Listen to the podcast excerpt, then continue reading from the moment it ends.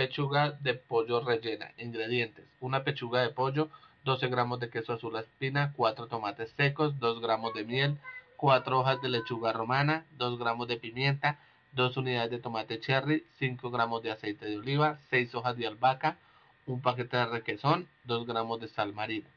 Preparación. Se corta la pechuga en mariposa, se extiende y se divide en dos porciones y en el centro se rellena con bastones de queso azul requesón y tomates secos previamente hidratados en un poco de aceite de oliva y se agrega un toque de miel. Se envuelve en vinipel y se refrigera.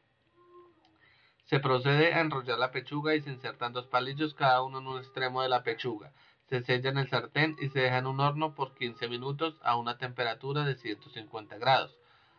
Para, para acompañar la pechuga se corta en trozos la lechuga romana, se corta en mitades el tomate cherry y se sazona con sal, pimienta y aceite de oliva. Para emplatar se corta el rollo en trozos de 3 centímetros de ancho y se sobreponen y se sirve la ensalada.